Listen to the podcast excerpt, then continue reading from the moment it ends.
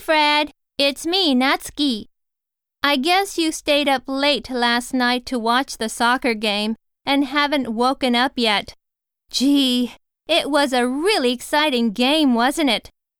By the way, I baked some cookies, and I'll put them in your mailbox on my way to school. I hope you like them. Stay up late. 遅くまで起きている、 Wake up. 起きる、何々を起こす、 By the way. ところで、 Bake. を焼く、 I hope you like it.